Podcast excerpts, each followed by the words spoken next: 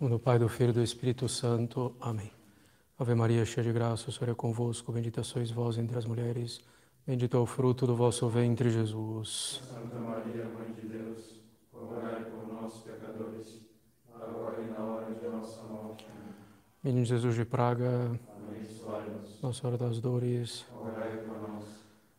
Ave Maria, cheia de graça, o Senhor é convosco. Bendita sois vós entre as mulheres. Bendito é o fruto do vosso ventre, Jesus. Santa Maria, Mãe de Deus, rogai por nós, pecadores, agora e na hora de nossa morte. Amém. Auxílio dos cristãos. Rogai por nós. Em nome do Pai, do Filho e do Espírito Santo. Amém.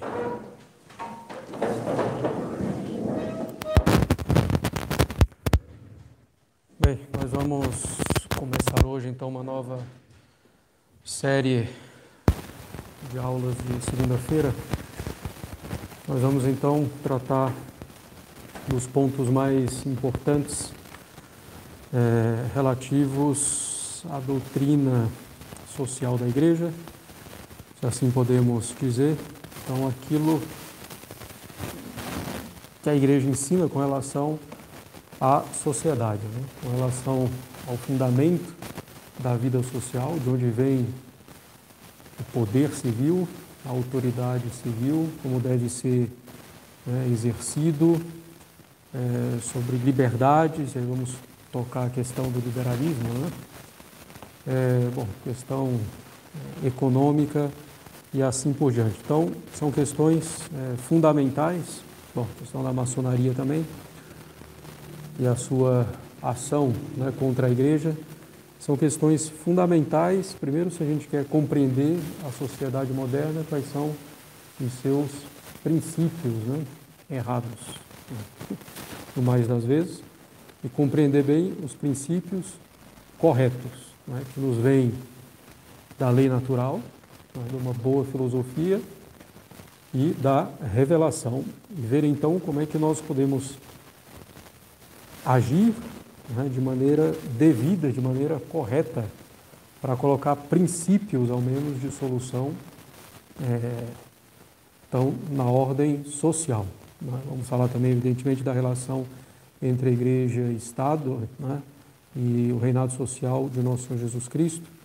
Então, todos temas é, essenciais que todo mundo deve conhecer conforme a sua condição, conforme a sua capacidade, mas pelo menos ter um mínimo. Né? Então, a questão de liberdades, vamos falar de liberdade religiosa, liberdade de culto, liberdade é, de expressão, né? por exemplo, no verdadeiro sentido de liberdade. Nós vamos aqui nos basear nas grandes encíclicas né, dos papas século XIX, o nono, Leão XIII, Gregório XVI, em particular, e a primeira metade do século XX, né, em que se apontavam então esses fundamentos errôneos da sociedade moderna de maneira bastante é, mais clara. Né?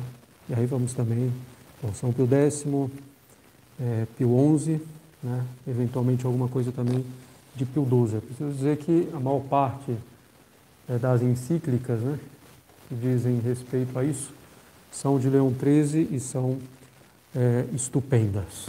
Então, nosso objetivo é ler a encíclica, bom, quando forem maiores, né, selecionando um pouco mais os trechos e também comentando né, os principais pontos, trazendo algumas, eh, alguns fatos históricos, eventualmente alguns exemplos. Né? Então, para deixar claro que não é invenção nossa, né?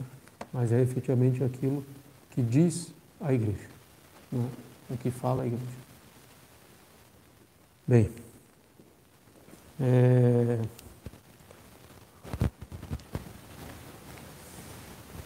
Bom, então a encíclica de hoje é Diuturnum Illud. Se quiserem, podem procurar uma tradução né, para ir é, seguindo. E foi escrita em 1881, no dia 29 de junho. Né? Então, pelo Papa Leão XIII, e trata da origem do poder civil. Aos veneráveis irmãos patriarcas, primazes, arcebispos é, e todos os bispos do orbe católico em paz e em comunhão com a sé apostólica. Né? Então, na época em que as encíclicas ainda não eram dirigidas aos homens de boa é, vontade.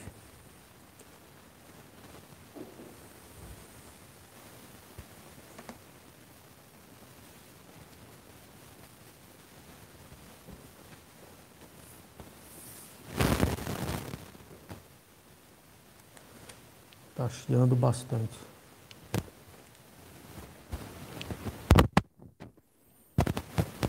Não faço ideia. Isso é o ódio do mundo conosco. É, para ouvir é, o essencial aí. É, uma coisa vocês vão mandando comentários aí para o pastor que ele vai, vai avisando. Bom, então assim começa a encíclica do Papa. Né? Aquela longa e nefandíssima guerra movida à autoridade divina da Igreja levou ao ponto ao qual tendia, quer dizer, ao perigo comum da sociedade humana, especialmente do principado civil, sobre o qual se apoia maximamente a salvação pública. Então, o Papa começa dizendo que a guerra né, movida contra a autoridade da Igreja chegou ao ponto para o qual tendia, que é uh, o perigo para a sociedade humana como um todo e, em particular, para a autoridade civil também. Né? É... Então, uma guerra que vai ter seu início é, que vai ter seu início mais claro né, na reforma protestante, ao qual o Papa, inclusive, vai fazer menção algumas vezes nessa encíclica. Bom, então, o princípio né, por trás dessa afirmação do Papa é que a destruição da autoridade primeira, né, da autoridade é, religiosa, da autoridade de Deus, depois da autoridade da Igreja, destrói o fundamento das outras autoridades. Então, ao se fazer uma guerra à autoridade da igreja, efetivamente todas as outras autoridades também desmoronaram, chegando ao desmoronamento da autoridade civil. Uhum. O princípio aqui por trás também é que sem a graça, quer dizer, sem a igreja né, que nos transmite a graça divina, é impossível a observância da lei natural inteira durante um tempo mais prolongado. Então, tirada a autoridade divina, tirada a autoridade da igreja, a sociedade vai entrar em, em colapso, né? e mesmo no aspecto da lei natural e, consequentemente, é, na obediência à autoridade civil. Né? Bom, continua o Papa. Isto parece ter acontecido especialmente neste nosso tempo.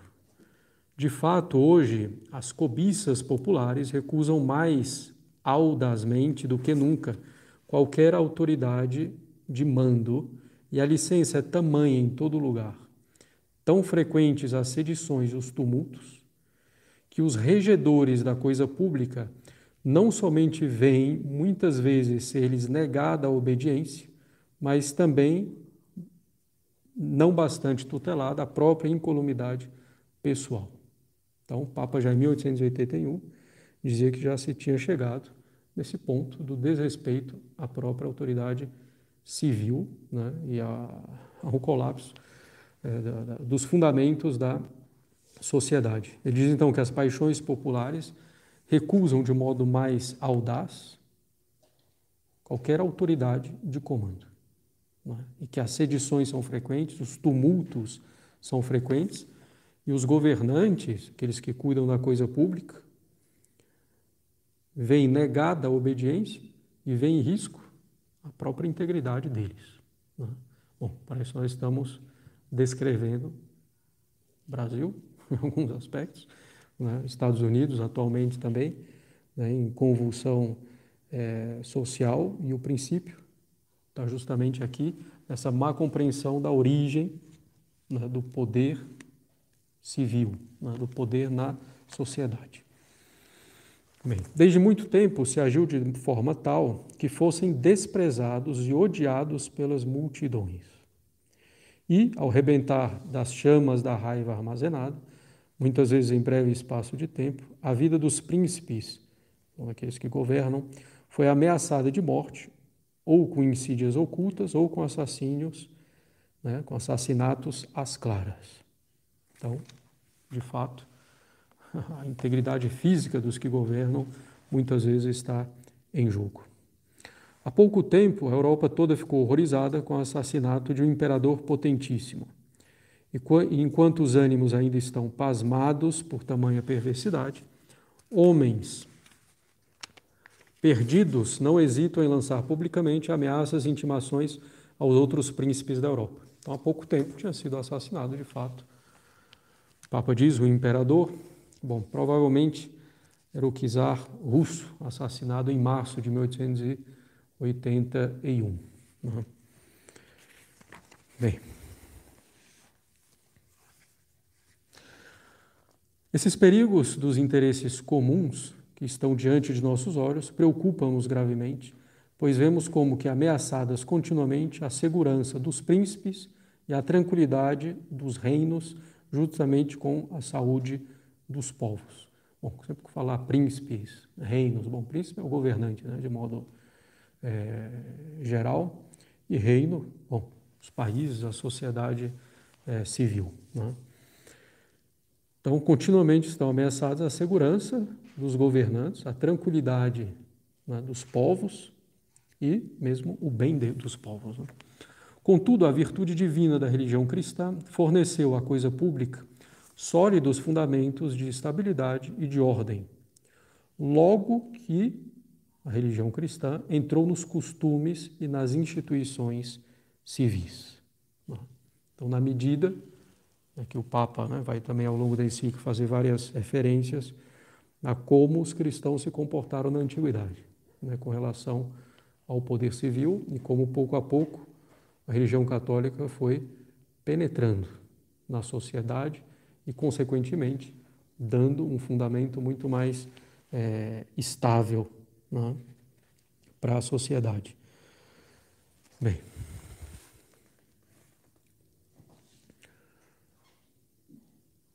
E não é nem pequeno, nem o último fruto desta virtude o eco e sapiente temperamento dos direitos e dos deveres nos príncipes e nos povos. Então, um grande fruto né, da penetração da religião cristã, católica, nos costumes e nas instituições é essa temperança né, dos direitos e dos deveres, tanto nos governantes quanto nos súditos, nos governados. Cada um tem seus direitos e seus deveres, e a igreja sempre deixou isso muito claro. Né? E isso traz ordem e estabilidade para a sociedade. Com efeito, nos preceitos e nos exemplos né, do Senhor Jesus Cristo, está o poder maravilhoso de manter no dever tanto os que obedecem como os que mandam. E entre eles, né, a natural cooperação e quase harmonia de vontade, da qual nasce o tranquilo e imperturbado curso das coisas públicas. Né? Então, ao dever da igreja recordar a cada um o que lhe cabe né, na sociedade civil, para que haja ordem nesse corpo social, né, cada membro cumprindo a sua devida função. Por isso, sendo nós, pela benevolência de Deus, prepostos a reger a Igreja Católica, guarda e intérprete das doutrinas de Cristo, Julgamos ser dever de nossa autoridade, veneráveis irmãos, lembrar publicamente o que a verdade católica exige de cada um neste gênero de coisas. Né? Então, na vida social, na sociedade. E disso emergirá por qual caminho e de que maneira se deva providenciar né, para o bem público neste sombrio estado de coisas.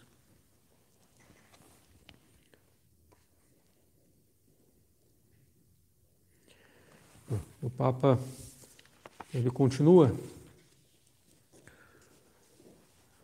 né, para estabelecer a, precisamente a necessidade de uma autoridade na sociedade e que isso decorre da natureza humana. Né? Ele vai dizer, então, bom, a gente pode imaginar com uma certa ironia, o seguinte: se bem que o homem, levado por alguma soberba e contumácia, procure muitas vezes quebrar os freios do mando, contudo nunca chegou a poder não obedecer a ninguém. Por mais então que o homem, pela sua soberba, né, é, pela, seu, pela sua arrogância, tenha tentado se livrar de todos os freios de comando de uma autoridade, nunca conseguiu ficar sem obedecer a alguém. Isso ocorre em particular, claro, na ordem é, sobrenatural. Né? Se a gente não quiser servir nosso, a nosso Senhor Jesus Cristo, vamos terminar servindo o demônio. Né? E aqui também, na ordem social, né? na ordem natural, por mais se queira é, ficar completamente sem uma autoridade, de fato é impossível. Então, mesmo um grupo anarquista vai ter líderes né, que vão ordenar as ações dos anarquistas para ter o objetivo dele. Né, senão não poderiam nem formar grupo nenhum, propriamente falando. Partido Comunista ou Socialista tem um chefe, em geral um tirano, né, que governa para bem de si mesmo. Mas tem um chefe. Bom, então o Papa vai estabelecer justamente que a autoridade na sociedade decorre da natureza humana, consequentemente de Deus, que é o autor da natureza. De fato, em qualquer sociedade comunidade humana é necessário que haja alguém que mande, para que ela, né, sem o princípio ou o chefe que a dirija, não se desmantele e não seja impedida de conseguir aquele fim pelo qual se formou e constituiu. Então, eu preciso ter um chefe que dirija a sociedade e as ações dos membros da sociedade, para que essa sociedade não se desmantele, não seja impedida de atingir o fim para o qual foi formada. E o Papa continua.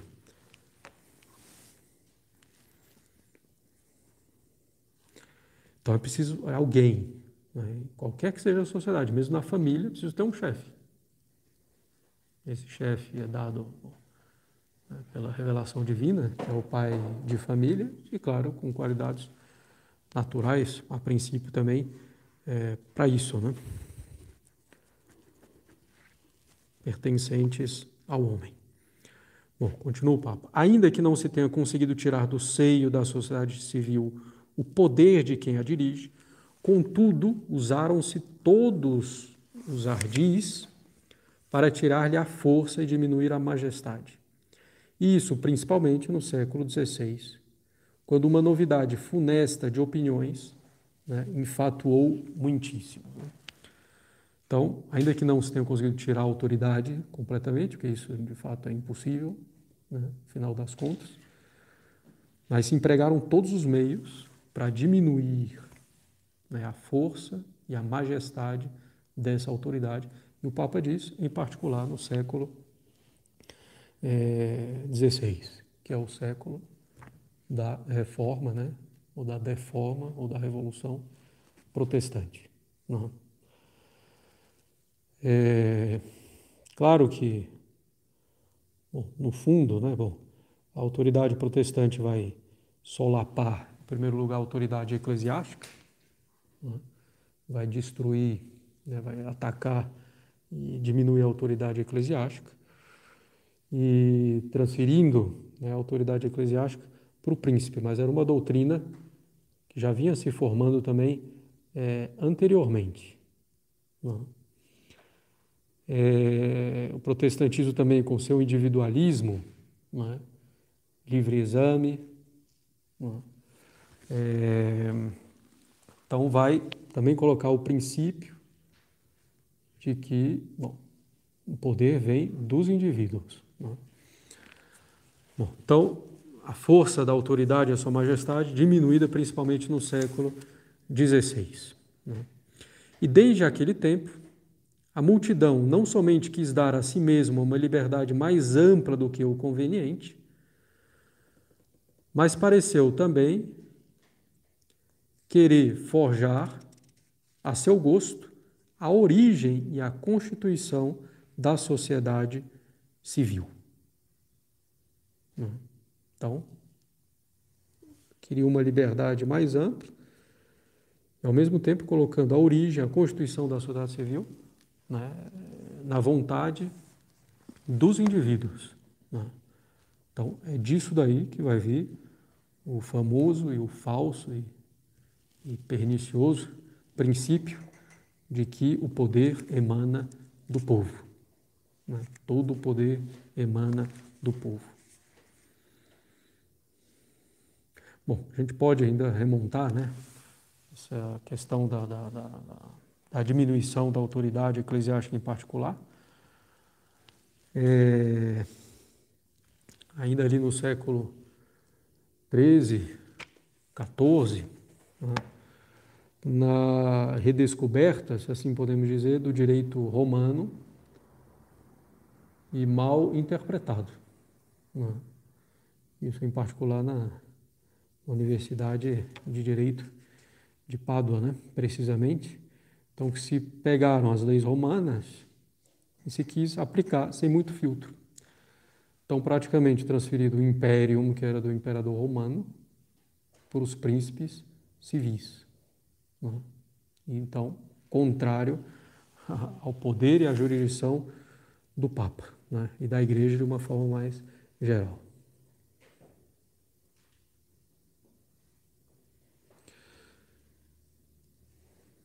Então, a multidão não somente quis dar a si mesma uma liberdade mais ampla do que o conveniente, mas pareceu também querer forjar né, ao seu talento, ao seu gosto, a origem e a constituição da sociedade civil.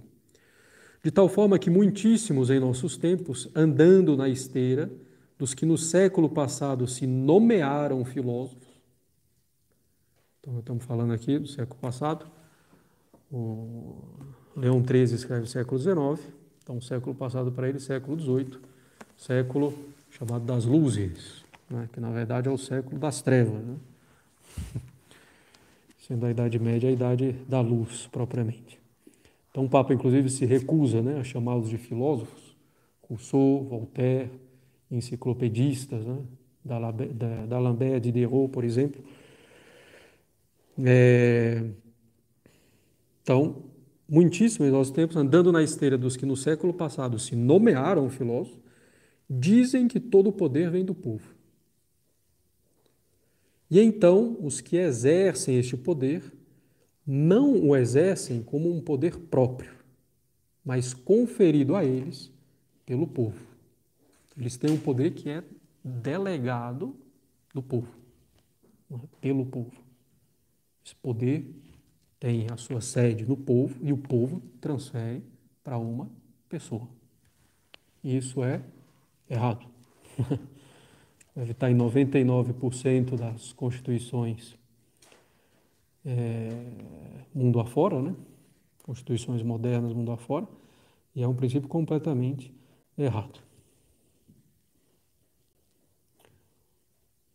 Bom, uma pequena história, né? O Cabo Daciolo,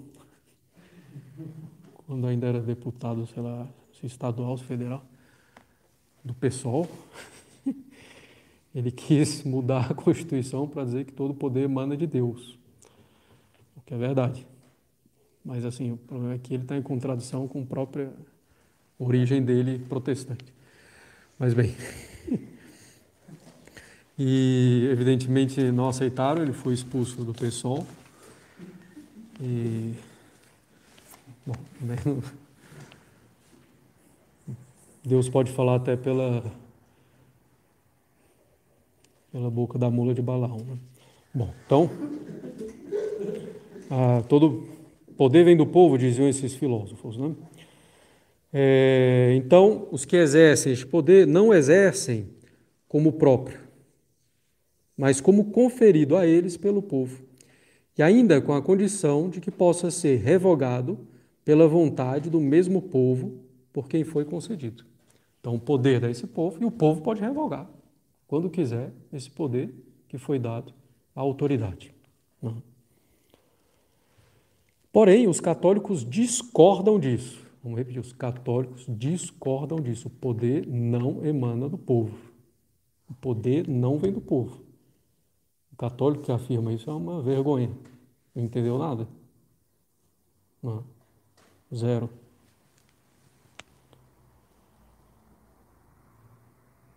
Católicos discordam disso, pois para eles o direito de mandar deriva de Deus como de seu princípio natural e necessário.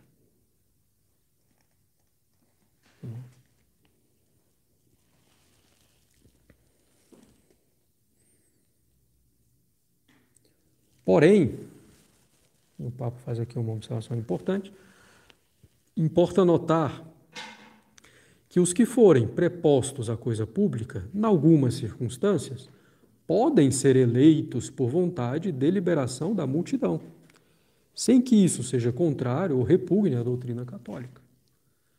Então, de fato, o povo pode designar quem vai exercer a autoridade, mas não é o povo que está dando autoridade para ele. É? A autoridade vem de Deus. Não. Com esta escolha, designa-se o príncipe, né, o governante, mas não se conferem os direitos do principado. Não se dá o poder, mas estabelece-se por quem né, o poder deve ser administrado, exercido. Então, é uma coisa distinta. Talvez uma democracia com eleições, né? Isso daí, não, não é, por princípio, não é contrário à doutrina católica. Desde que se reconheça, se saiba que o poder vem de Deus e que quem o exerce saiba disso também. E o exerça, exerça esse poder como dependente de Deus, como vindo de Deus, como de fato é.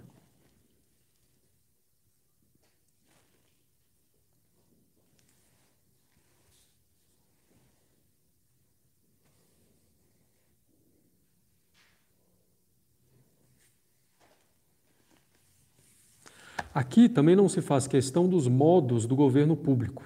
Então ele não está entrando aqui monarquia, né, aristocracia, né, democracia. Não está entrando nisso. Aqui também não se faz questão dos modos do governo público. Todos podem ser legítimos, né, desde que se exerçam sob Deus, sob nosso Senhor Jesus Cristo.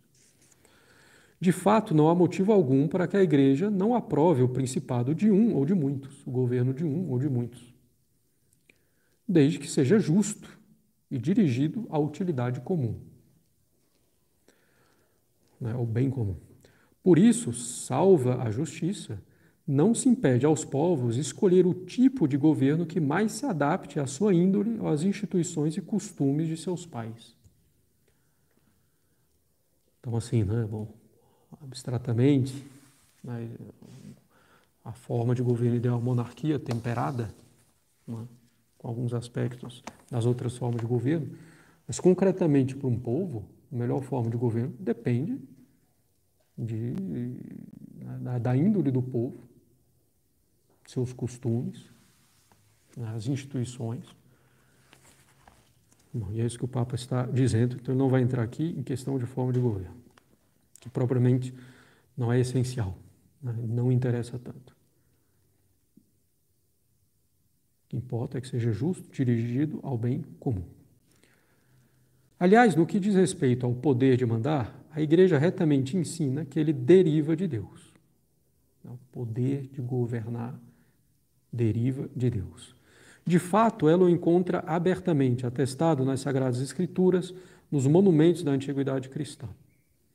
Monumentos da antiguidade cristã, bom, aqui no caso principalmente, os escritos dos padres da igreja, que são é, monumentos da tradição.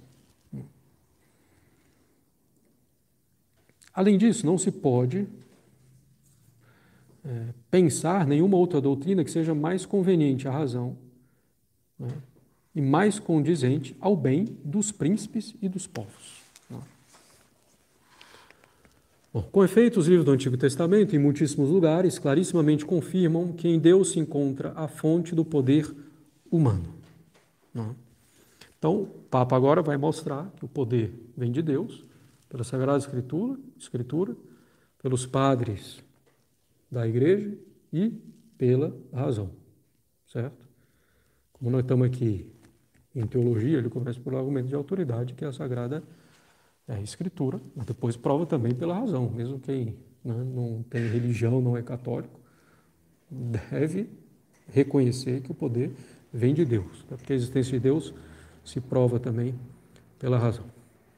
Bom, então assim diz né, Provérbios 8, 15, 16: É por mim que reinam os reis e que os príncipes decretam a justiça. Por mim governam os governadores. E no outro lugar, Sabedoria 6, 2, 3, Prestai atenção, vós que dominais a multidão. O domínio vos vem do Senhor e o poder do Altíssimo. Eclesiástico, para cada povo estabeleceu Deus um príncipe.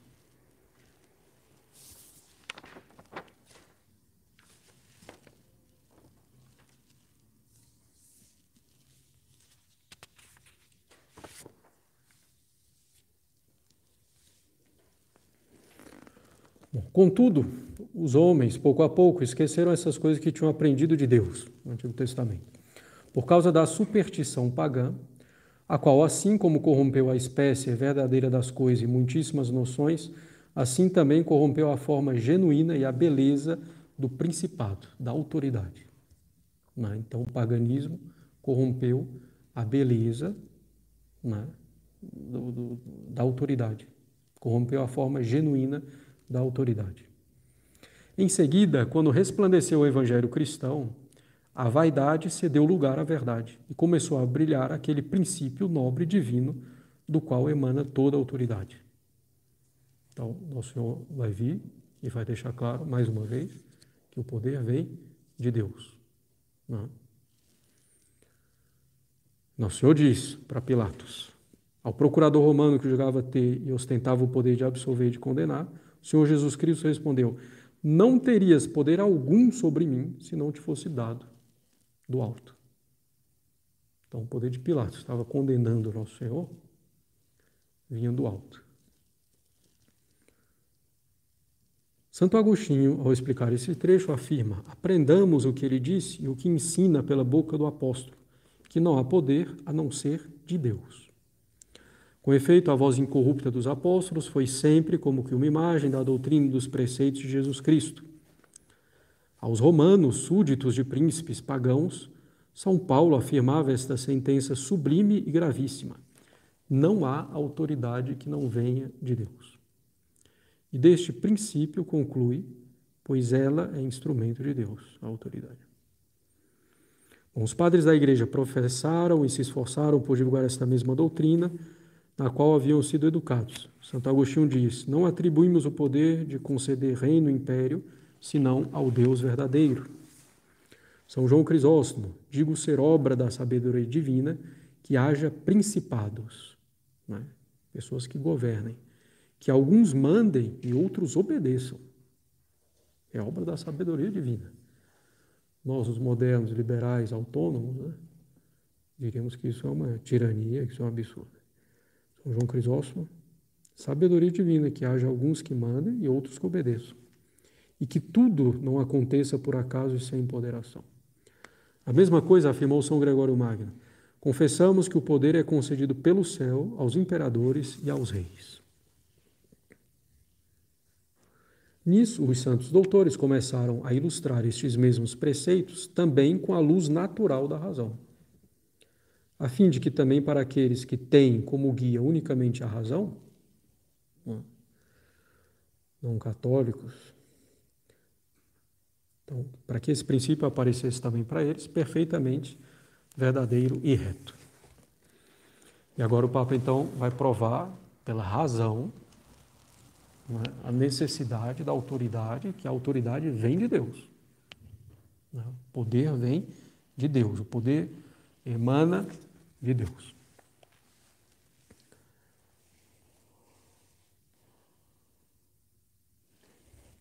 Na verdade, a natureza ou melhor, Deus, como Spinoza, Deus se vê natura. Mas, na verdade, a natureza, ou melhor, Deus, autor da natureza, impõe aos homens viver em sociedade. Bom, Deus impõe aos homens viver em sociedade. O que é claramente demonstrado, quer pela faculdade de falar, que é a maior conciliadora da sociedade, né, que traz os homens juntos, quer por muitíssimas tendências inatas da alma, quer pela necessidade de muitas e grandes coisas que os homens solitários não podem conseguir, mas conseguem quando associados aos outros. Então Deus impôs aos homens viver em sociedade. A prova, diz o Papa, é, pela faculdade de falar, por muitíssimas tendências inatas da alma. Né? E, de fato, mesmo quando nasce um, um novo homem, né? é um dos animais mais dependentes né? dos cuidados dos pais e de outros né? da mesma espécie.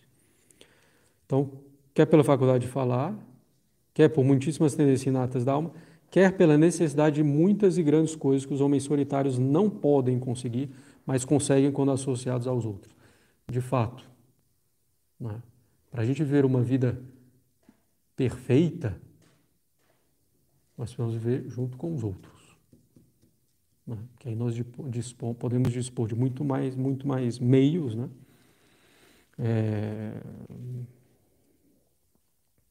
para ter uma vida feliz. Né?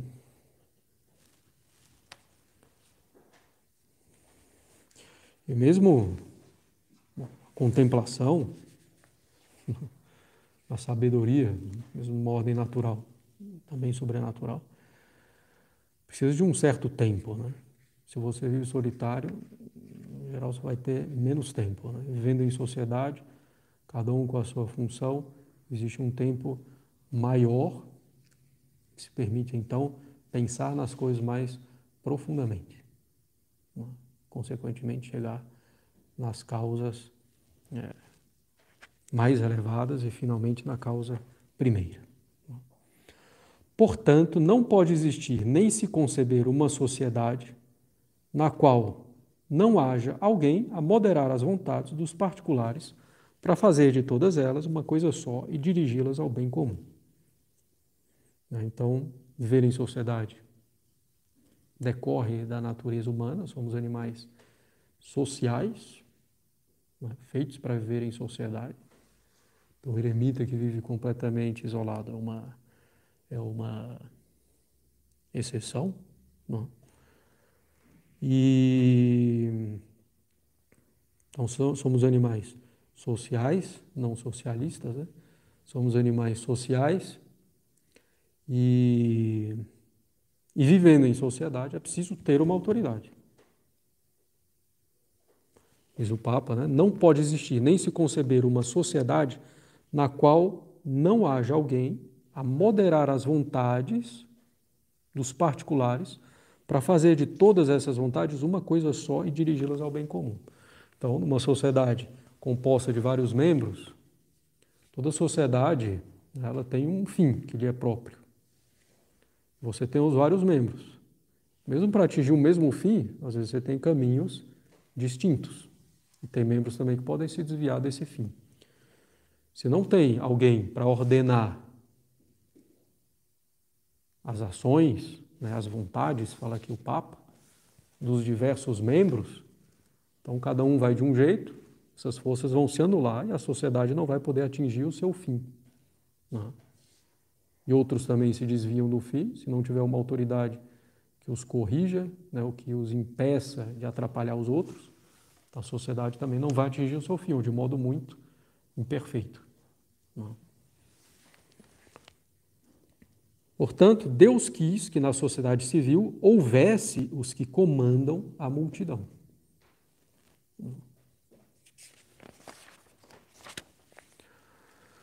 Bom, além do mais, é sumamente importante que aqueles por cuja autoridade é administrada a coisa pública possam obrigar os cidadãos a obedecer. de forma que a desobediência seja para os cidadãos pecado. Então, aquele que governa, ele tem que ter o poder de obrigar o cidadão. E para o cidadão, essa obediência deve ser sob pena de pecado.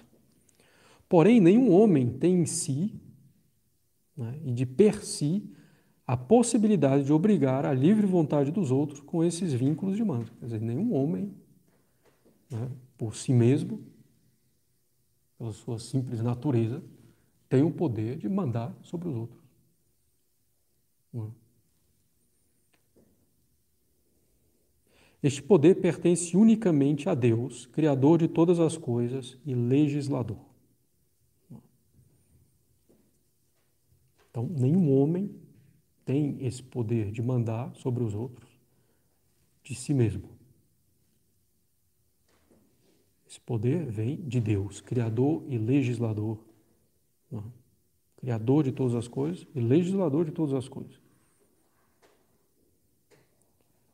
Então, os que exercem né, esse poder, é necessário que o exerçam como concedido a eles por Deus. Como disse Santiago, só há um legislador e juiz, a saber, aquele que pode salvar e destruir. Isso se verifica igualmente em toda espécie de autoridade. É por demais conhecido que a autoridade que está nos sacerdotes deriva de Deus, que entre todos os povos são tidos e chamados ministros de Deus. Da mesma forma, a autoridade dos pais de família tem gravado em si como que uma certa efígie né, e forma da autoridade de Deus, de quem toma o nome toda a família no céu e na terra.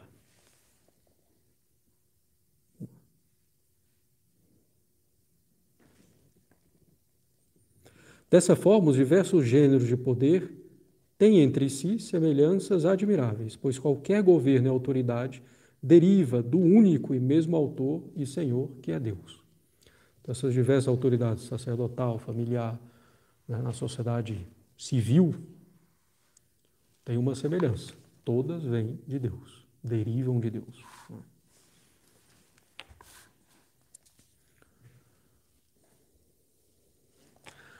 Os que pretendem que a sociedade civil se tenha originado do consentimento livre dos homens e que a própria origem da sociedade derive da mesma fonte, né, do consentimento livre dos homens, dizem que cada homem renunciou a uma parte do seu direito e que todos se entregaram voluntariamente ao poder daquele no qual eh, se tivesse acumulado a soma dos seus direitos. Então, é a teoria do contratualismo, né? como origem da sociedade e origem da autoridade na sociedade. Então, como se viver em sociedade não decorresse propriamente da natureza humana, consequentemente do autor dela, que é Deus, como a gente acabou de explicar, mas partisse do consentimento livre dos homens. Né? Então, viver em sociedade, os homens decidiram viver em sociedade e fizeram então um acordo, um contrato, um pacto para isso, cedendo cada uma parte dos seus direitos, ou cedendo inteiramente seus direitos. E aí tem diferentes teorias, né? Hobbes, no qual a pessoa renunciou a tudo e, e entregou ao único soberano, gerando o absolutismo, né? que de católico não tem nada também. Ou então um, um contratualismo de Rousseau, por exemplo.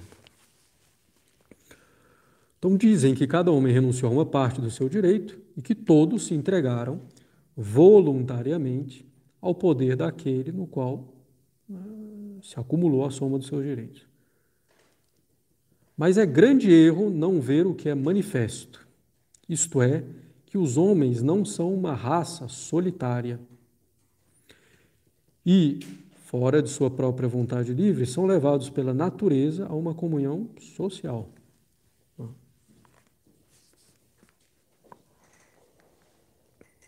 Então, justamente, o homem, por natureza, é um animal social, não é por vontade.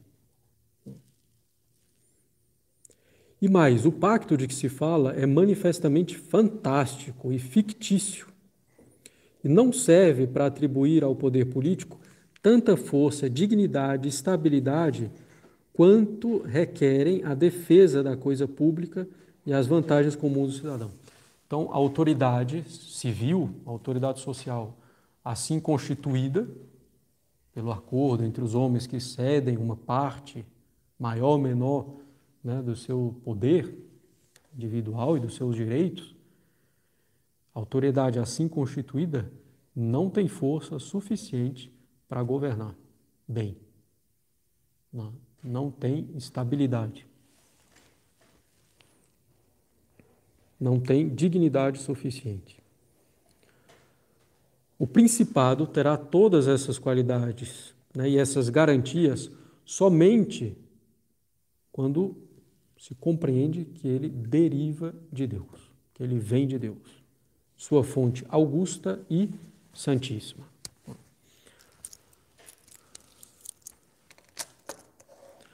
Não se pode encontrar nenhuma sentença que não seja mais verdadeira e mais vantajosa do que essa.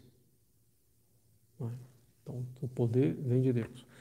Com efeito, o poder dos governantes, sendo como que uma comunicação do poder divino, adquire continuamente, por este mesmo motivo, uma dignidade maior do que a humana. Não aquela ímpia e grandemente absurda procurada um tempo pelos imperadores pagãos, que se arrogavam honras divinas, mas aquela verdadeira e firme, recebida quase como dom e benefício divino. É? Então, quando você reconhece que o poder vem de Deus, ah, aí nós vamos ter a força suficiente, a dignidade e a estabilidade nessa autoridade para governar efetivamente. Né? Por isso será preciso que os cidadãos estejam submissos e obedientes aos príncipes, como a Deus, né? aos governantes, como a Deus. Não tanto pelo medo das penas, quanto pela reverência da majestade. Não já por motivo de adulação, mas pela consciência do dever.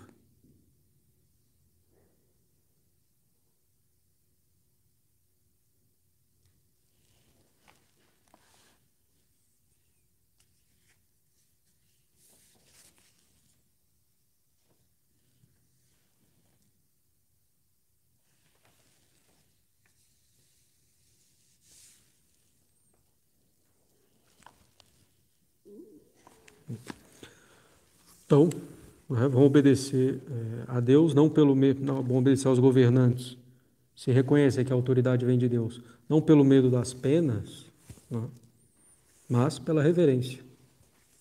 A autoridade, que no fundo vem de Deus, não para agradar e obter então vantagens, né, por motivo de adulação, mas pela consciência do dever.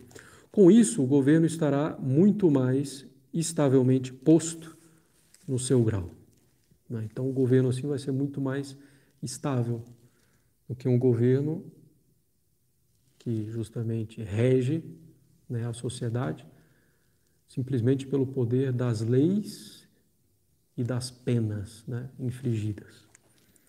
Com efeito, os cidadãos, sentindo a força deste dever, devem necessariamente aborrecer a malvadez e a contumácia, obrigatoriamente persuadidos que quem resistir ao poder político resiste à vontade divina. Que quem recusar a honra aos príncipes, recusa ao próprio Deus. Claro, o Papa vai falar aqui, no caso em que essa autoridade né, da sociedade se opõe à autoridade de Deus e o que devem fazer os súditos nesse caso. Mas antes disso, ele insiste que né, os súditos, né, aqueles que são governados, os membros da sociedade, devem obedecer à autoridade né, e recusar a honra aqueles que governam, é recusá-la ao próprio Deus. E o que falta um pouco né, na nossa sociedade, mesmo a nós católicos, é respeito pela autoridade.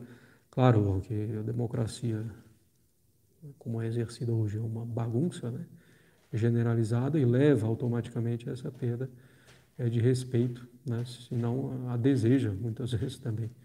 Né, ainda mais hoje também que tudo, né, praticamente, que o governante faz, fala, é, se torna também conhecido, às vezes fala demais, um cercadinho, então dá, dá problema.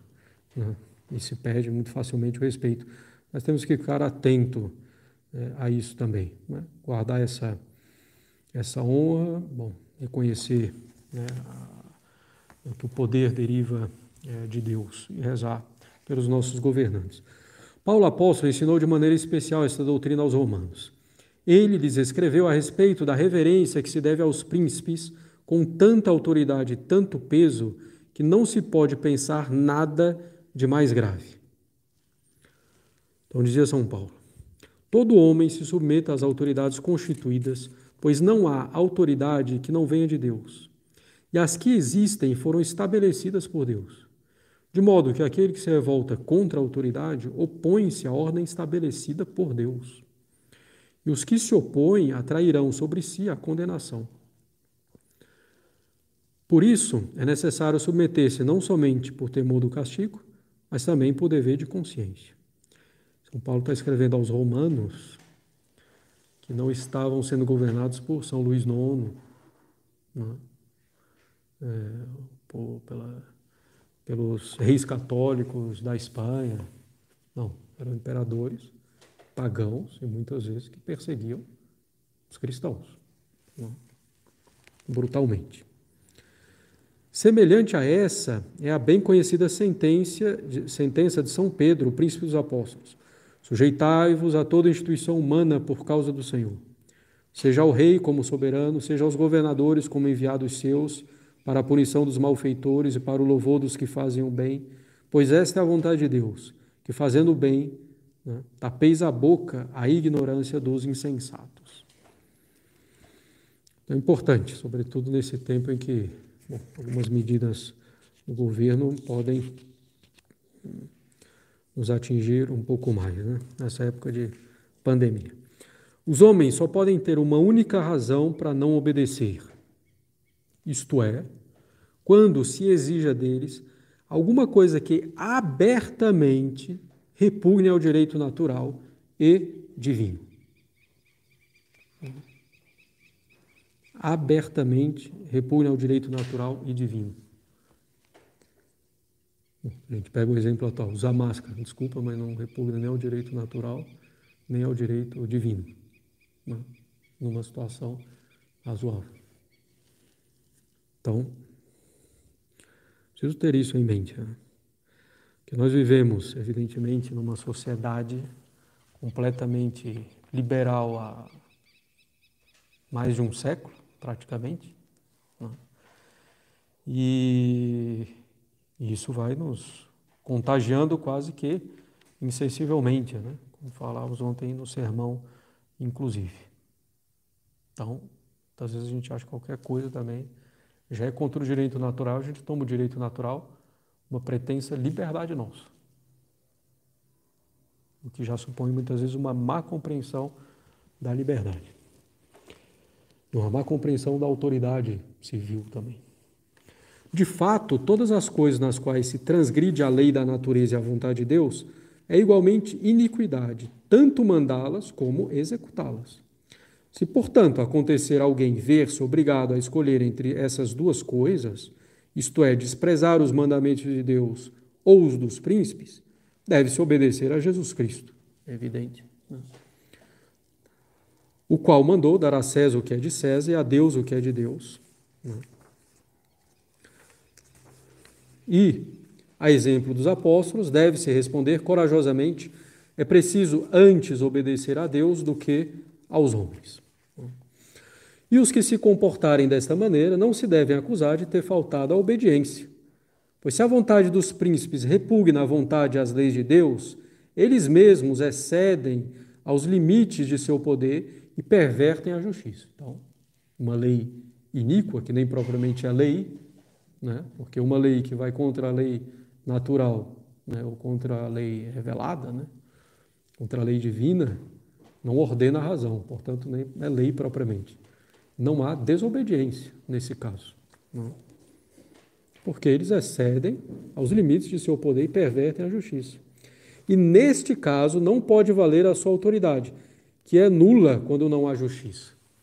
Então, quando né, uma autoridade exerce a sua autoridade é, contra Deus, Nesse ponto, essa autoridade né, perde a sua autoridade, justamente, para nos mandar fazer isso. Né? Como que cortada de, da fonte da qual emana a autoridade. Então já não tem poder para impor aquilo. Agora é importante o que diz o Papa aqui. Neste caso, não pode valer a sua autoridade. Porque muita gente, tanto com relação à autoridade eclesiástica quanto civil, se há um problema, uma ordem iníqua, já diz que aquela autoridade não tem mais autoridade nenhuma para nada. É completamente falso. É?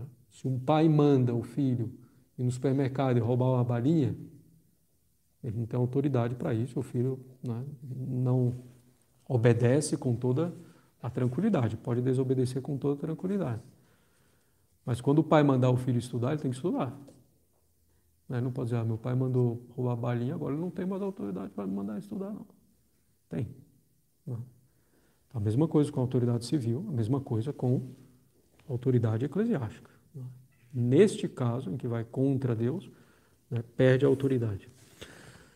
E, para que no poder se mantenha a justiça, é sumamente importante que os que administram as cidades entendam que o poder de governar não lhes é concedido para vantagens pessoais e que a administração pública deve providenciar para a vantagem dos que lhes são confiados e não para aqueles aos quais é confiado.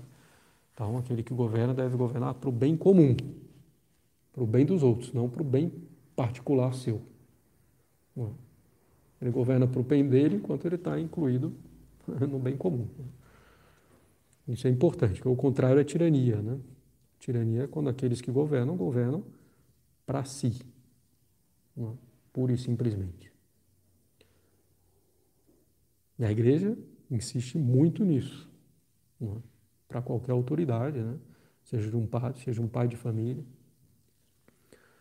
E, em particular, aqui, então, para a autoridade civil. É? Então, justamente, né, quando a sociedade está penetrada né, da religião católica, dos princípios católicos, então o governante sabe qual é o seu dever. Ele vai tender a isso. É?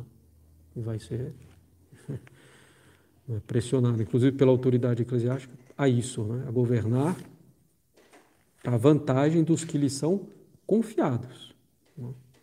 Os príncipes tomam exemplo de Deus, do qual lhes vem a autoridade, e propondo-se a si mesmos na administração da coisa pública a imagem de Deus, presidam ao povo com equidade e fé, e também no uso da severidade paterna, que for necessária, hajam com caridade.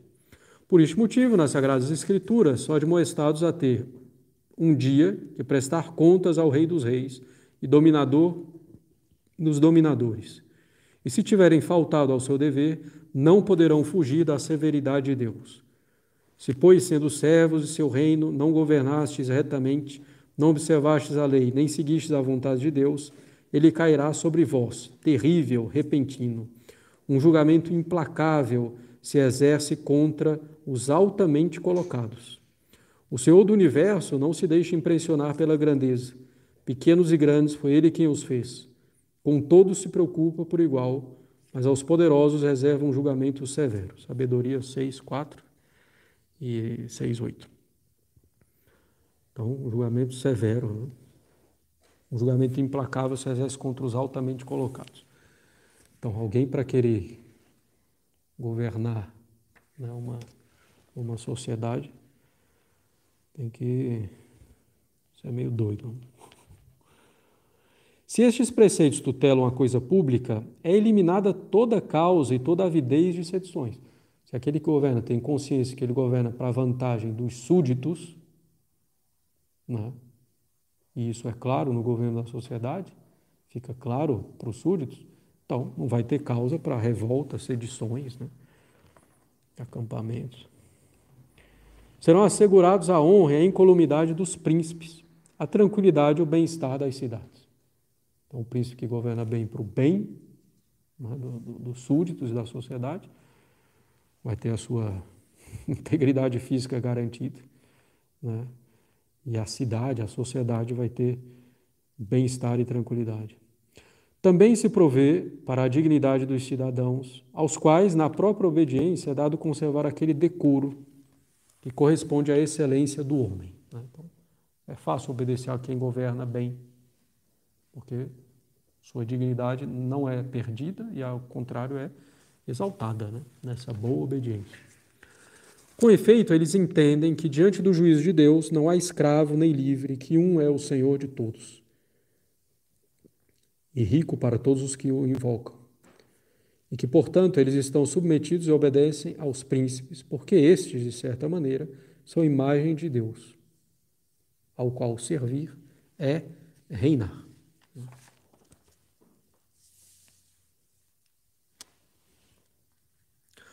Bom, a igreja sempre se esforçou para que esta forma cristã do poder civil não somente entrasse nas mentes, mas também se exprimisse na vida pública e nos costumes dos povos. Então, tanto que o governante governe bem, para o bem comum, consciente dos seus deveres, e que os súditos também obedeçam, honrem a autoridade, a respeitem, né? conscientes também dos seus deveres.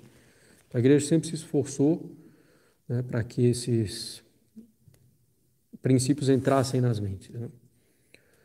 Enquanto no governo da coisa pública atuaram os imperadores pagãos, impedidos pela superstição de se elevar a esta forma de governo, governar para o bem comum,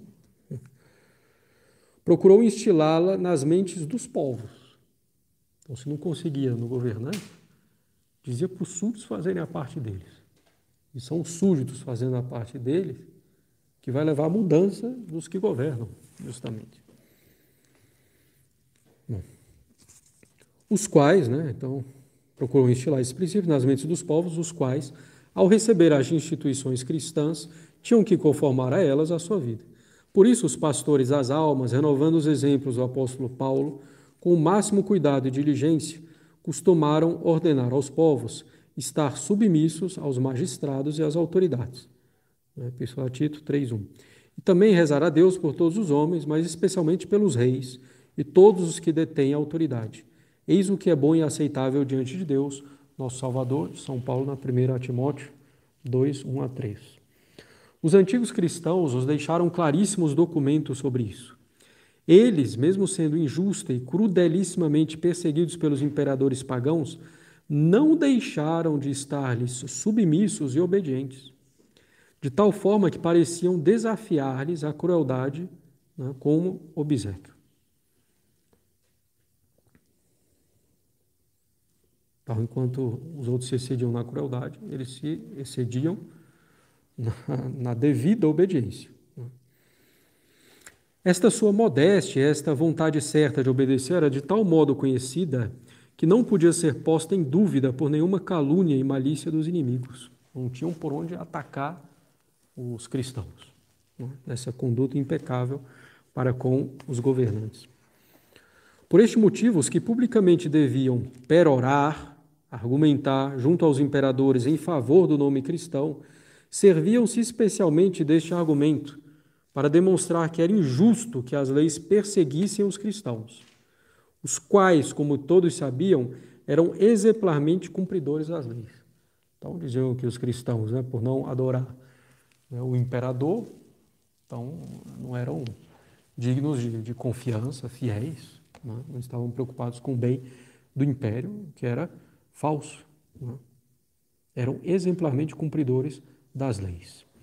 Assim, Atenágoras dizia familiarmente a Marco Aurélio Antonino e a Lúcio Aurélio Cômodo, filho dele: Vós deixais que nós, que não fazemos nada de mal, né, e até nos portamos mais justa e piamente do que os outros, tanto para com Deus quanto para o vosso império, sejamos perseguidos, despojados, afastados.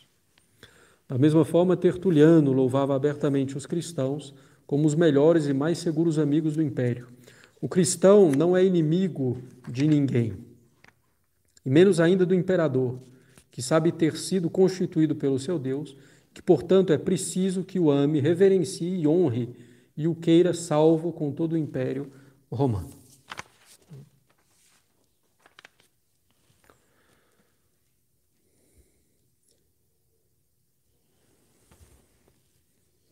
Tem-se um exemplo luminoso né, da mesma coisa também na carta a Diogneto, a qual confirma que os cidadãos naquele tempo, não somente, que os cristãos naquele tempo, não somente costumavam obedecer às leis, mas que em toda espécie de dever agiam mais e com mais perfeição do que eram obrigados pelas leis.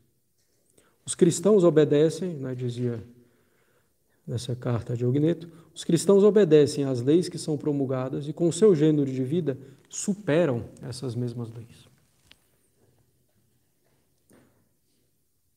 As coisas, porém, tomaram outro rumo, ou tomavam outro rumo, quando lhes era imposto ameaçadoramente pelos imperadores e pelos pretores apostatar da fé cristã, ou quando lhes era imposto de faltar de qualquer maneira ao seu dever. Nesses casos, eles escolheram antes desagradar aos homens do que a Deus. Né? Então, evidentemente, né? não iam nem contra a fé, nem contra a moral. Mas até nessas circunstâncias, neles estava afastada a ideia de se envolver, ainda que na mínima sedição, né? revolta, rebelião, conspiração contra o imperador. Né?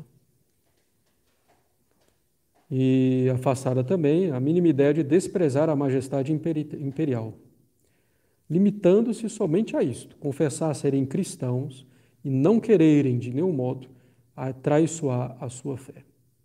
De resto, não tramavam nenhuma resistência, mas plasta e alegremente iam ao cadafaço do carrasco. De tal modo, a grandeza dos tormentos era inferior à grandeza de seu ânimo. Bom, claro que diante de um governo tirano, há governo tiran governos tirânicos, né? Que são toleráveis e alguns podem ser eventualmente intoleráveis. Né? Diante de um intolerável, um governo tirânico tolerável, você tem bom, é, desobediência civil, né, manifestações por palavra né, um pouco mais é, veementes. Agora, uma sedição, uma rebelião, isso aí já é uma questão bem mais delicada, mesmo imoral e também na prática. Né? É possível, é. Fizeram os cristeiros né? É, no México, é, fizeram não, um pouco na Espanha Guerra Civil também. E, e aqui no Equador, embora não tivesse assim uma característica tão católica né, no seu início, mas também bom. É, Garcia Moreno contra um governo tirânico. Né?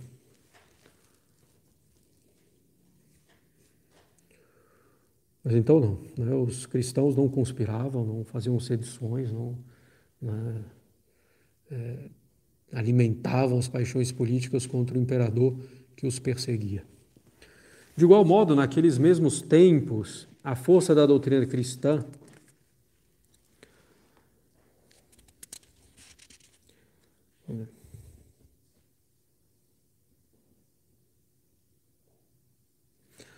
De igual modo, naqueles tempos, né, a força da doutrina cristã foi eficaz no exército. Com efeito, era costume de um soldado cristão juntar uma fortaleza máxima ao máximo amor à disciplina e à altura da coragem juntar uma fidelidade inabalável ao príncipe. Se fosse exigido dele algo de desonesto, como violar os direitos de Deus ou usar as armas contra os inocentes discípulos de Cristo, então recusava obedecer à ordem de modo a preferir abandonar o exército ou morrer pela religião do que resistir com sedições ou tumultos à autoridade pública. Então, os próprios soldados, diante de uma injustiça, né, ter que ir contra Deus ou matar um cristão, claro, não faziam, né, sob pena de serem expulsos do, do, do exército, ou é, sob pena de morrer mesmo mas tampouco faziam sedições ou tumultos à autoridade pública. Depois que os estados tiveram príncipes cristãos, a igreja insistiu ainda mais em afirmar e pregar quanto era inviolável a autoridade dos governantes. Disso devia acontecer que, quando os povos pensavam no principado, lhes vinha à mente uma espécie de majestade sagrada, pela qual eram levados a ter reverência e amor maior para com os príncipes. Por isso, com sabedoria, providenciou que os reis fossem solenemente consagrados, como por ordem de Deus era estabelecido no Antigo Testamento. Bom, aqui é preciso eh, distinguir um pouco, né? Porque Claro que a gente não está aqui numa é, teocracia, né? em que o governante é consagrado é, por Deus para exercer o poder religioso. Não, os reis eram consagrados para que pudessem se lembrar do ofício dele, né? governar a imagem de Deus e para que os súditos pudessem também é, lembrar que o poder que ele detém é, vem de Deus. Né? Mas, bom, surgiram algumas teorias, né, em particular na França, né, de uma monarquia de instituição divina, né, como se o próprio Deus é, diretamente tivesse instituído né, aquela monarquia e designasse cada um é, dos seus soberanos, ou seja, é uma ideia completamente alheia a uma boa doutrina política, né, natural e católica. Quando a sociedade civil, como que suscitada pelas ruínas do Império Romano, reviveu na esperança da grandeza cristã, os pontífices romanos, instituído o Império Sagrado, consagraram de maneira singular o poder político. Acrescentou-se assim uma nobreza grandíssima ao principado. E não se deve duvidar que esta maneira de agir teria sempre beneficiado a sociedade religiosa e civil se os príncipes e os povos tivessem tido sempre finalidades uniformes às da Igreja. Né? Então, se tanto os que governam quanto aqueles que são governados né, tivessem guardado aquilo que manda a igreja, então a sociedade teria se conservado né, em paz, ordenada, crescendo em prosperidade, mesmo material. Né? De cultura, né? De fato, as coisas foram sempre tranquilas e prósperas, enquanto durou uma amizade concorde entre os dois poderes, da Igreja e do Estado. Se os povos pecavam tumultuando, a Igreja era a conciliadora pronta de tranquilidade que chamava todos ao dever e freava as violentas ambições. Então, quando no povo começava algum tumulto, né, contra a autoridade, a igreja ia lá e lembrava qual era o dever do povo com relação àquela autoridade. Da mesma forma, se no governo pecavam os príncipes, então ela mesma ia diante deles e lembrando-lhes os direitos, as necessidades, os justos desejos dos povos, convencia-os, né, os príncipes, a equidade, a clemência, a benignidade. E se às vezes né, os soberanos os príncipes, né, iam contra a igreja, a igreja podia até mesmo excomungá-los e desligar os súditos do juramento de fidelidade para com os príncipes, né, na razão de uma falta grave. Bom, exceção ao longo da história, mas o Papa tem esse poder, pelo menos indireto. Né. Assim foi possível muitas vezes afastar os perigos de tumultos ou de guerras civis. Ao contrário, né, então o Papa né, discorreu sobre como é o entendimento da igreja, como isso se deu ao longo da história, como isso favoreceu a paz na sociedade. Né, e como a igreja corrigiu os súditos e aqueles que governavam, como lembrava cada um os seus deveres, sobretudo. Ao contrário, as doutrinas inventadas pelos modernos sobre o poder político causam grandes calamidades e é de se temer que tragam para o futuro, o futuro os males extremos. Nós já passamos por vários males é, extremos, né? É, bom, nazismo, comunismo, socialismo. Pois não querer derivar da autoridade de Deus o direito de mandar, outra coisa não é que arrancar da política seu esplendor mais belo e tirar-lhe suas forças maiores. Então, tirou o fato de que a autoridade vem de Deus, você tirou o fundamento da autoridade política. Você tira a força da autoridade. Não.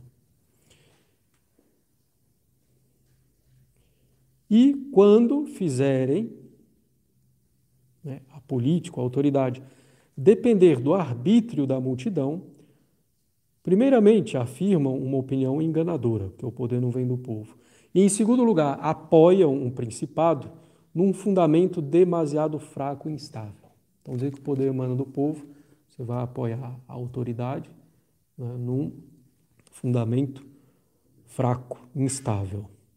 Com efeito, as ambições populares, como que estimulada por aquelas opiniões, insurgir-se-ão com maior audácia e facilmente decairão em tumultos cegos e sedições abertas com grande ruína da coisa pública. Então, se o povo acha que ele detém o poder, facilmente ele vai se insurgir contra a autoridade. Sedições, rebeliões, né, manifestações, tumulto, é o que nós estamos vendo.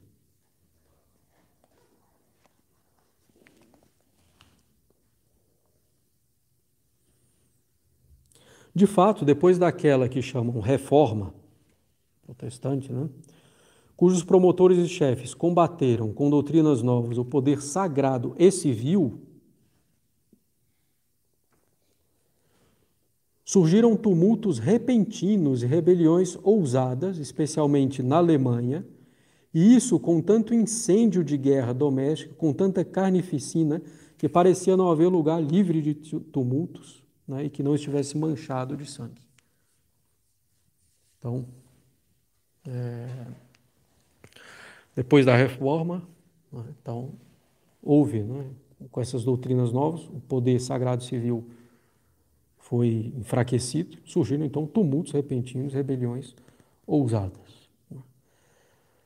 É, a reforma, efetivamente, vai dar o extrato com outras né, doutrinas, para essa soberania do povo e também ao liberalismo. Daquela heresia protestante, que é preciso chamar as coisas com o nome que elas têm, e o Papa faz, daquela heresia se originaram no século passado, XVIII, a filosofia falsa, né, iluminista, e aquele direito que chamam novo, e a soberania popular, e aquela licença que não tem limites e que muitos julgam somente como liberdade. Então, dessa heresia surgiu o direito novo, quer dizer, a soberania do povo, e surgiu essa liberdade desenfreada, que é o liberalismo. Disso se passou as pestilências recentíssimas do comunismo, do socialismo, do niilismo. Liberalismo gerando socialismo, comunismo, niilismo males horrendos e quase a morte da sociedade civil. Contudo, muitos esforçam-se por ampliar a violência de tantos males, muitos se esforçam por ampliar a violência desses males. Ficam instigando rebeliões, sedições, né? protestos, manifestações, sob o disfarce de aliviar a multidão. Né? 99% das vezes o pessoal não está preocupado com a causa que eles estão dizendo defender. Né? Que eles estão fazendo é provocar é, paixões no povo e circunstâncias né, para instilar outras ideias né, e maior é, tumulto e confusão para daí tirar as consequências que eles querem. Essas coisas que agora lembramos não são nem desconhecidas nem muito afastadas, 1881, 2020. Porque as mesmas causas levam aos mesmos efeitos. Então, o poder emana do povo, liberalismo, comunismo, socialismo, os mesmos efeitos que via o Papa aqui em sua época e ainda no início, nós vemos hoje à luz do dia. Mas a coisa mais, mas a coisa mais grave é que os príncipes não possuem remédios eficazes em tantos perigos para restabelecer a disciplina pública e pacificar os ânimos. É impossível, no fundo, pacificar os ânimos. Se a gente admite que o poder vem do povo. O Papa vai explicar. Acautelam-se com a autoridade das leis e julgam poder refrear os que perturbam a ordem pública com a severidade das penas. Estado democrático de direito. Nós temos leis, nós temos a punição para aqueles que descumprem a lei e isso basta para manter a ordem na sociedade. Não. Não. É necessário considerar seriamente que nenhuma eficácia das leis poderá sozinha conservar os estados, diz o Papa. Com efeito, como ensina egregiamente Santo Tomás, De Redimine né? livro 1, capítulo 10, o temor é fundamento fraco, porque os que estão submetidos pelo temor ao se apresentar uma ocasião em que possam esperar a impunidade, insurgem-se contra os que presidem. Tanto mais ardentemente, quanto mais contra sua vontade eram refriados somente pelo temor. Por isso que às vezes também né, aparece grupo direita e de esquerda, alguém que vai mais à frente. Os ataques às instituições, não sei o quê, que eles querem ver até onde vai a impunidade, porque se perceberem uma brechazinha, eles avançam. Não? É?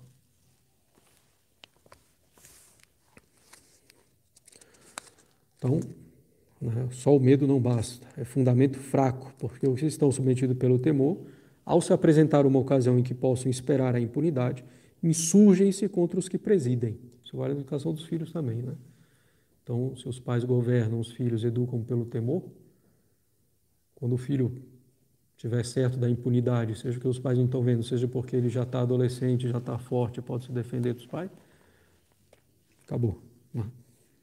Vão se insurgir contra os que governam, tanto mais ardentemente quanto mais contra sua vontade eram refreados somente pelo temor.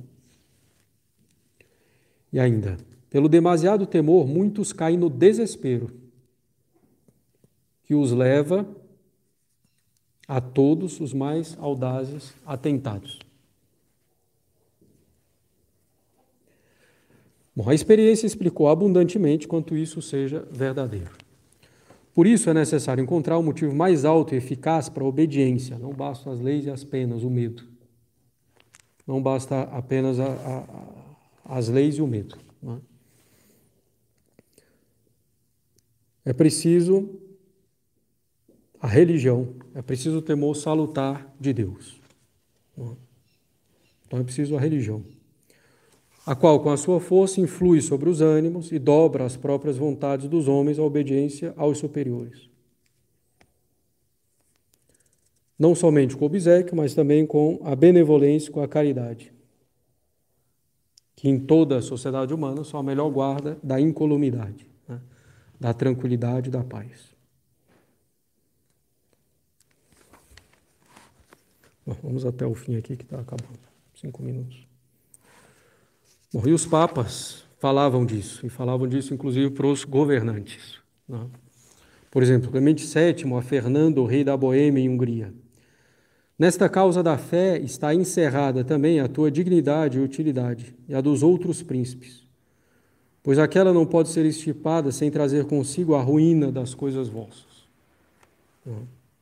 Então, nesta causa da fé está encerrada também a tua dignidade e a tua utilidade de autoridade civil. Pois se extirpar a fé, então a tua autoridade também vai ser extirpada. E diz o Papa, isso foi o que se viu clarissimamente acontecer em alguns lugares.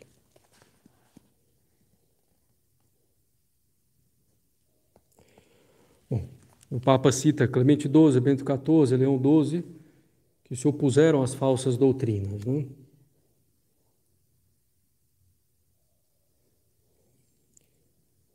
Esforçaram-se por fechar o acesso né, à peste das doutrinas corrompidas, né, e quando ia crescendo a audácia das seitas. A audácia das seitas aqui é sociedades secretas. Né? Bom. Nós muitas vezes denunciamos quais graves perigos incumbem e, ao mesmo tempo, indicamos qual a maneira melhor de os afastar. Aos príncipes, aos outros é, regedores da coisa pública, oferecemos o refúgio da religião. E exortamos os povos a servirem-se abundantemente da largueza dos sumos bens prestados pela Igreja. Procuramos agora que os príncipes entendam a necessidade e a importância deste refúgio, que novamente lhes é oferecido, a religião católica, né? e de que não há nenhum mais válido e ardentemente os exortamos no Senhor a que defendam a religião e o que interessa também para o Estado, deixem que a igreja goze daquela liberdade da qual não pode ser privada sem injúria e prejuízo comum. Prejuízo para a igreja, prejuízo para o Estado, prejuízo para os membros da sociedade. A igreja de Cristo não pode certamente ser nem suspeita aos príncipes, nem odiosa aos povos. Ela admoesta os príncipes a seguir a justiça e a nunca desviar do dever, mas ao mesmo tempo fortalece e ajuda a sua autoridade com muitos meios. ela reconhece e declara que as coisas que se referem à ordem civil pertencem né,